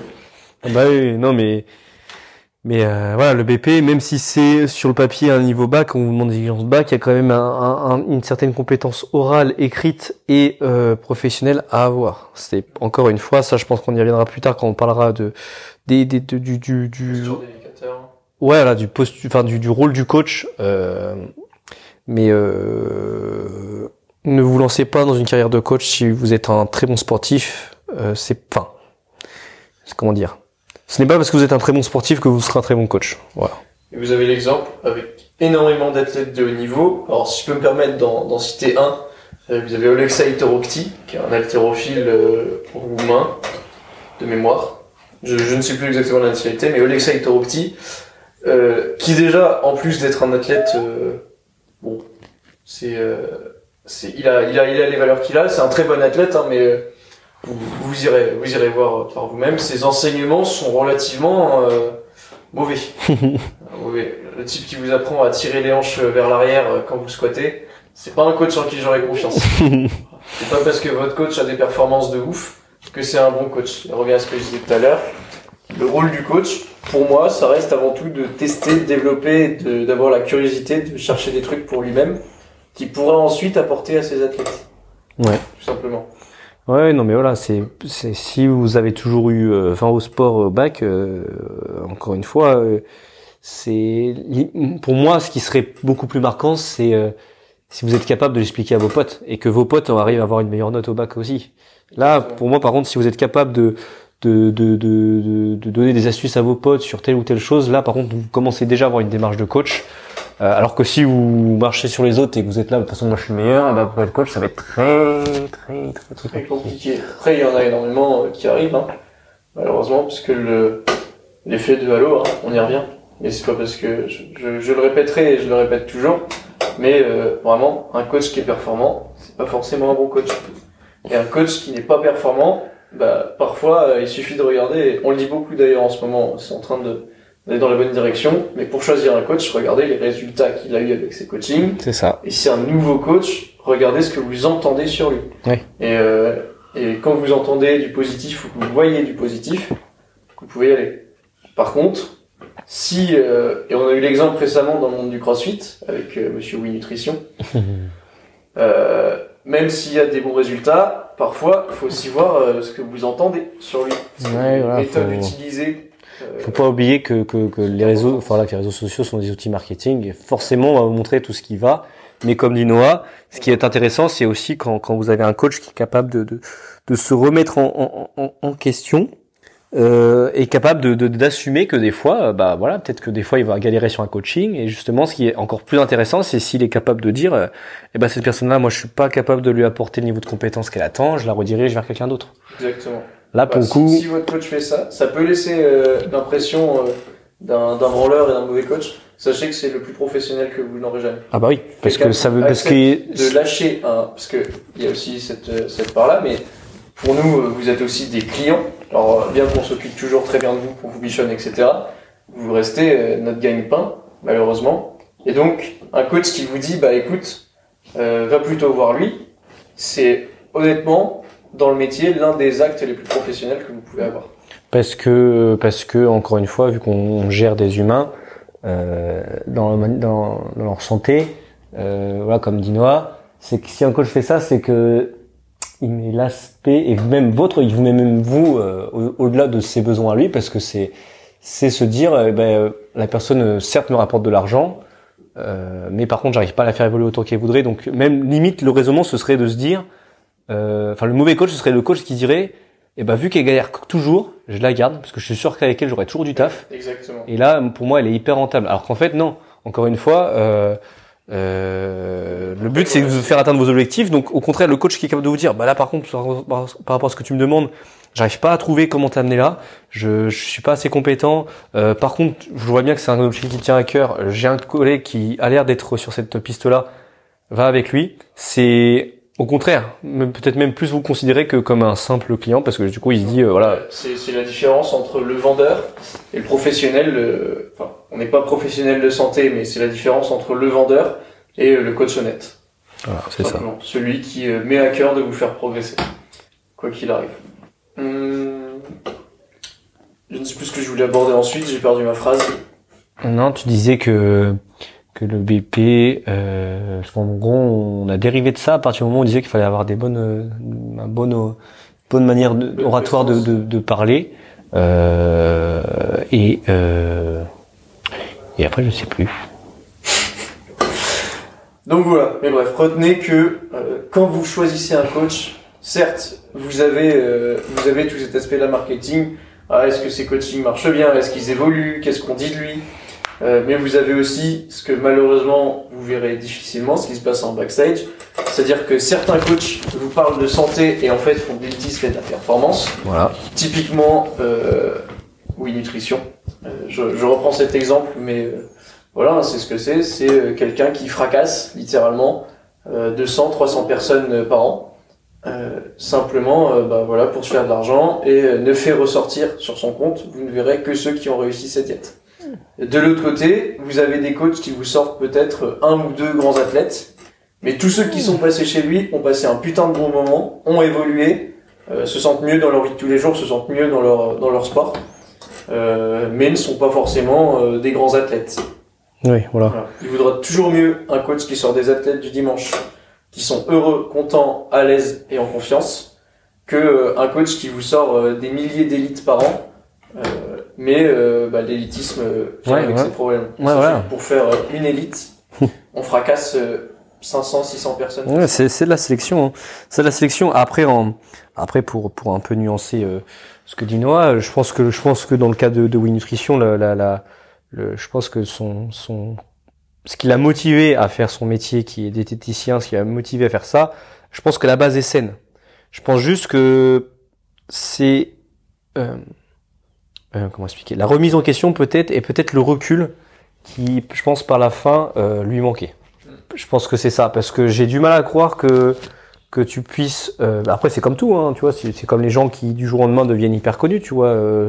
ça, passe des personnes les plus humbles à d'un coup les personnes qui peuvent publier tout le monde, tu vois. Parce que parce que du coup, ça, tu t'atteins la célébrité vite, on te met en avant très vite, donc forcément, tu te dis. Surtout en plus, tu vas plus vite que les autres. Tu, là, la remise en question, c'est, tu te dis, bah ouais, moi j'ai, voilà. Donc, euh, donc, euh, puis de toute façon, on, Dans le, alors dans le crossfit, vous avez beaucoup ce problème-là. C'est une discipline aussi très jeune et très, euh, très immature, malheureusement. bah oui, bah oui, ça, viendra, complètement. ça viendra avec le temps. Mais euh, voilà, vous avez, vous payez entre 70 et 120 balles par mois pour qu'on vous donne un t-shirt CrossFit et qu'on vous appelle athlète. Et euh, je suis désolé, hein, mais vous n'êtes pas des athlètes. Non. Voilà, l'athlète, c'est soit euh, l'athlète de haut niveau. Bah déjà, si on parle d'athlète de haut niveau, normalement, vous êtes sur une liste. Oui, voilà déjà. Déjà. Vous êtes sur une liste pour que, pour que une, la FLD ait vos informations et deux, les équipes de France aient potentiellement euh, vos moyens de vous contacter. Mais euh, bon, ça, ça restera. hein. Pour 5, cinq places dans l'équipe de France, euh, c'est les 5 meilleurs points et il y a peut-être des centaines d'athlètes qui attendent. Et deux, vous êtes un athlète si vous faites de l'athlétisme. Voilà, c'est les deux cas de figure où vous êtes un athlète. Il n'y en a pas d'autre. Désolé de vous l'apprendre. Donc, quand vous vous inscrivez dans une box de CrossFit, on vous appelle athlète. Et non, non, vous êtes juste adhérent à une box de CrossFit. Si vous le devenez, si vous devenez, si vous atteignez le haut niveau, et je peux vous le souhaiter, hein, c'est euh, c'est le cas de figure où vous êtes athlète. Voilà. Mais encore une fois, devenir athlète de haut niveau, c'est vraiment pas drôle. Ouais, et puis c'est, c'est une vie, hein.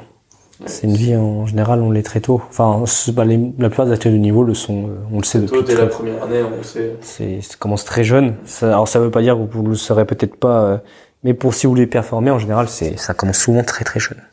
En gymnastique, très souvent, euh, dès les 6 ans, on commence à dire euh, putain, ce serait bien qu'il fasse les compétitions parce qu'il est bon. et puis à partir de là, vous avez l'impression de si vous êtes moins bon, petit à petit, on va vous pousser hors du club. Et si vous devenez euh, meilleur, euh, petit à petit, on va dire ah bah putain, lui il fait tout ce qu'il faut, il s'entraîne, il écoute le coach. Alors vous pourrez être le, le pire des élèves en, en- en entraînement. Mais euh, voilà, c'est ce qu'on appelle aussi les biais du survivant. On voit toujours les survivants de la meilleure manière possible, alors que peut-être ils ont juste eu de la chance. Encore une fois, c'est, une question, c'est une question d'objectif. C'est une question d'objectif. Allez- n'allez- enfin, je sais pas comment vous expliquer ça, mais c'est après voilà, c'est c'est c'est c'est c'est- c'est de l'émotionnel, c'est du marketing et de manière le fitness s'en sert très très bien. Faut pas oublier que qu'il y a des gens qui sont là pour pour pour payer parce que pour que eux se payent eux-mêmes, mais euh, mais on joue, on joue avec vos émotions. Mais ça, je pense qu'on on en parlera un peu plus sur le sur le le, le, le, le sujet du fitness low cost, parce que de manière, vu qu'on a prévu de tirer des sujets, je pense que ça on le mettra en place sur le sur le sur le comment euh, comment le fitness influence votre votre savoir. Et votre mode de vie par. Voilà, parce que c'est euh, parce que on, on, arrive quand même à vous faire croire que que calculer son IMC euh, c'est dur et que le fait que ce soit gratuit c'est un truc de ouf. Alors qu'en fait euh, c'est gratuit depuis toujours c'est pas récent c'est il n'y a pas besoin d'avoir fait maths pour calculer, calculer son IMC on arrive à vous faire croire que l'alimentation peut se boire voilà. J'en ai eu cette semaine d'ailleurs. On arrive à vous faire croire que que, que vous bah justement vous pouvez bien veiller en soulevant juste une haltère et en allant marcher euh, une fois par semaine voilà. On arrive à vous faire croire que que certains sports sont plus dangereux que d'autres, alors que statistiquement euh, c'est pas prouvé. Justement, on arrive à vous faire croire quand même que la musculation va blesser beaucoup plus que le foot, alors que sachez que les, les moins les, les, sports euh, les moins dangereux sont ceux qui justement paraissent le plus dangereux la plupart du temps, paraissent du moins le plus impressionnant euh, quand vous les voyez la première fois. Parce que voilà, le foot, par ordre de pratique, vous avez. Bah pour Miller, je crois que c'était entre 11 et 20. 11 et, 11 et 20 blessures pour pour 1000 heures, de pratique. Le hockey, on est à 40. En, euh, en muscu. Euh. En muscu, je crois que c'est 6. Muscu, bah, muscu, ça mélange altéro et, euh, enfin, ils ont, la, la, la, la stat, la, bah, c'est, euh, bah, altéro, gymnastique et, euh, et muscu, c'est 6. Voilà. Donc, vous avez, vous avez la stat. On essaiera de la retrouver exactement pour le prochain podcast. Mais, euh, mais voilà, enfin c'est, il y a plein de sujets comme ça qu'on, dont, on, dont on vous parlera. Là aujourd'hui, c'était vraiment faire un état des lieux sur sur qui on est. Euh, bon, forcément, on a deux trois petites digressions, ça c'est toujours, c'est normal, c'est spontané. Je pense euh... plutôt que l'épisode entier est une digression. ah bah mais il y en aura toujours, il y en aura toujours. De manière, nous on mettra, euh, on essaiera de mettre ça sur Apple Podcast et sur euh, sur Spotify. Le, on va essayer de trouver un design ensemble. Moi, j'ai des idées de design de, de qu'on mettra en fond. On va essayer de trouver un titre parce que l'arraché prod. Euh, si, l'arraché prod.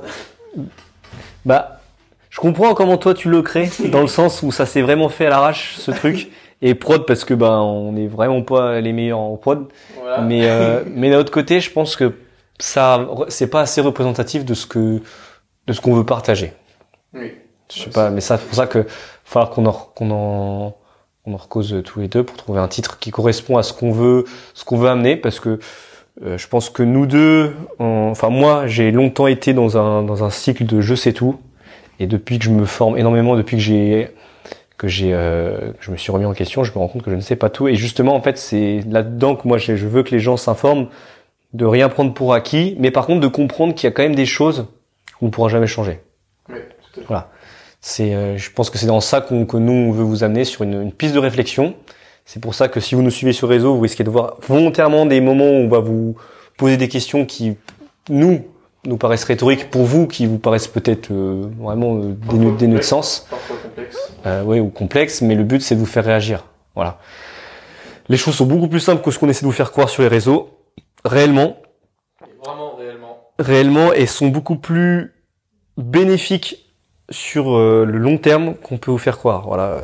Euh, à ce compte-là, on, on, pourrait parler très longtemps des influenceurs muscu euh, voilà, qui vous expliquent en prenant des vidéos de bodybuilders très connus que c'est très très bien, mais qu'il y a des trucs à revoir et qu'en fait, voilà, peut-être prends mon programme. Euh, non, mais même tout simplement de, de, de, juste de parler de la nécessité d'avoir les abdos en été et pas en hiver, la nécessité de, de du summer body, la nécessité du cheat meal, enfin bref, tous ces trucs-là, euh, on, on, va essayer de, débunker un peu tout ça à notre faible échelle, mais voilà. Quand vous vous intéressez à la muscu, alors selon les objectifs que vous allez avoir, des fois ça peut être très compliqué. Vous essayez de faire une prépa physique pour améliorer votre, votre performance au 1200 mètres, ça peut vous pouvez aller dans des trucs très compliqués. Mais des fois, ça peut être, et la plupart du temps, pour la plupart des gens, ça va être très très très simple. Ah oui, non, c'est beaucoup plus simple que ce qu'on essaie de vous faire croire. Au contraire, c'est euh, euh, c'est encore une fois se tromper de contexte. Comparer l'entraînement d'un athlète de haut niveau en, en, phase en phase finale pour les JO et comparer euh, son entraînement au tout tout tout tout tout début, ça n'a rien à voir. Que, que ce soit un athlète, on entend et le, le sportif d'une discipline avec fédération et le bodybuilder euh, et le crossfitter. Le, tous les, tous les athlètes y compris, le comparer avec votre entraînement au début, c'est, carrément une erreur. Ah oui, non, c'est, une erreur. Encore une fois, il y a, y a un contexte, euh, mais ça, ouais, ça, on, parlera de tout ça. En tout cas, euh, voilà. merci de nous avoir écoutés. Si ça vous plaît, il faudra nous faire des retours. De toute façon, on vous communiquera euh, quand est-ce qu'on mettra ça. Je pense que on mettra ça sûrement aussi sur, euh, sur YouTube, Un peu je partout, pense. hein. Ouais. Sur YouTube, parce qu'on on est en train de se questionner sur, l'utilité de, le- prendre en vidéo. La, vidéo arrivera, euh, quoi qu'il arrive, hein, dans, les, dans les épisodes à venir. Ce qu'il faudrait retenir de cet épisode, C'est notre tu part. t'appelles euh, C'est moi, Yann Léonec, et puis. tu t'appelles Yann Léonec, tu as passé un Dust. Je m'appelle euh, Noah Lebrun, j'ai passé un BPJEPS. Vous pouvez nous retrouver sur Instagram. Moi, c'est coaching. pour Yann, NL.performance et santé pour moi. Euh, et nous avons des avis divergents sur la musculation, le fitness. Mais notre but, c'est surtout et avant tout de vous choquer pour vous bouger. Voilà, pour vous. Parce qu'encore une fois, comme disait Noah, là, le, la santé, d'un point de vue global, là, ça va devenir euh, Très important. très important. Ne serait-ce que pour vous, mais même d'un point de vue sociétal. Parce qu'être en bonne santé, on peut pas être en bonne santé. Enfin, on ne peut être qu'en bonne santé à partir du moment où on consomme durablement et de manière euh, réfléchie ce qu'on mange, qu'on prend soin de soi. Enfin, en fait, euh, ça, c'est comment expliquer? Euh, On peut pas. Euh, pour, être en bonne santé, ça demande tellement d'exigences qui vont au-delà de soi, parce que forcément on se met à bien consommer, donc forcément on se préoccupe aussi de, l'impact écologique qu'on va avoir, de tout ça. Donc forcément être en bonne santé, c'est vecteur de plein de bonnes choses à côté. C'est beaucoup plus que juste avoir euh, les tablettes et juste avoir un PR, un PR euh, à se soulever de terre ou au squat. C'est vraiment plus que ça et ça peut entraîner tellement plus de gens avec nous. Euh, voilà. Comme on dit, il y a plein de choses simples on- qu'on vous expliquera plus tard sur euh, sur comment fonctionne le corps humain et vous allez voir que c'est des petites habitudes que vous allez prendre qui vont changer la vie à votre niveau à vous, mais surtout qui risquent de faire bouger les gens qui sont autour de vous, qui vont faire que vous allez surtout tout moins consommer de choses et, et ça va être voilà petite boule de neige qui va faire grosse boule de neige. Donc voilà. Et, et voilà. C'est là-dessus qu'on va se quitter. On vous souhaite une bonne soirée. Salut. Bon courage dans vos entraînements.